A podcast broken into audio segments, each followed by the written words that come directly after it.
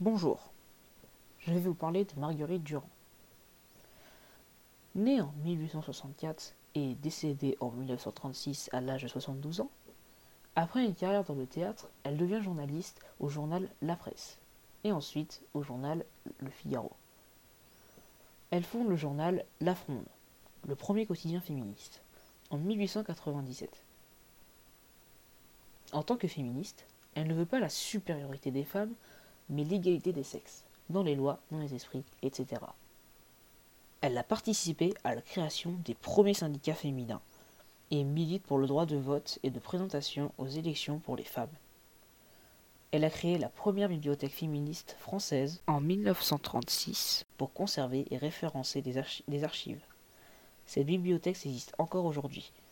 Elle porte d'ailleurs le nom de Marguerite Durand, mais nous ne pourrons pas la visiter pour cause de travaux. Mon avis sur Marguerite Durand au sein du matrimoine. Pour moi, elle est importante au sein du matrimoine, car elle a participé à la création des premiers syndicats féministes, pour élever les voix, et sa bibliothèque permet d'archiver ce combat qui dure depuis très longtemps pour l'égalité des sexes, en France et dans le monde.